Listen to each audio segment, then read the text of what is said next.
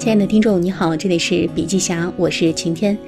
本文来自由腾讯云联合千帆课堂举办的《企业如何迈出数字化转型第一步》的系列公开课，讲者为六度人和创始人兼 CEO 张新亮。为什么说数字化销售正在成为中国企业的标配呢？首先是以前的客户关系都是点对点，但是今天的客户关系变成了网状化，销售人员可以通过各种工具去跟客户互动。第二呢是客户的通信也变得多样化，除了电话、邮件、短信之外，还有更多的通信方式。第三呢是除了原来的网站，还有直播等各种各样的营销入口可以接触到客户。我们看到呢，有两个地方发生了本质的改变。第一，客户关系从原来的单一线性变成了网状。第二呢，是销售事务，原来的销售都是处理完一个客户再处理另外一个客户，但是现在的销售其实是并行事务。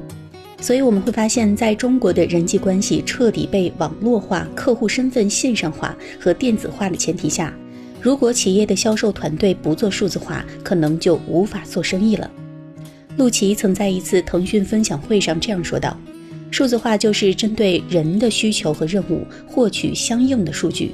通过软件和计算，能够大规模的提高解决任务和满足需求的效益。”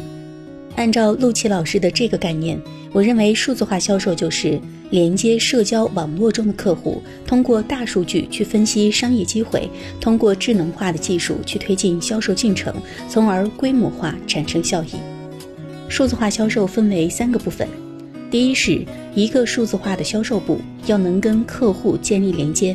第二是在连接的过程当中能够获取客户的商机，然后进行智能化的销售。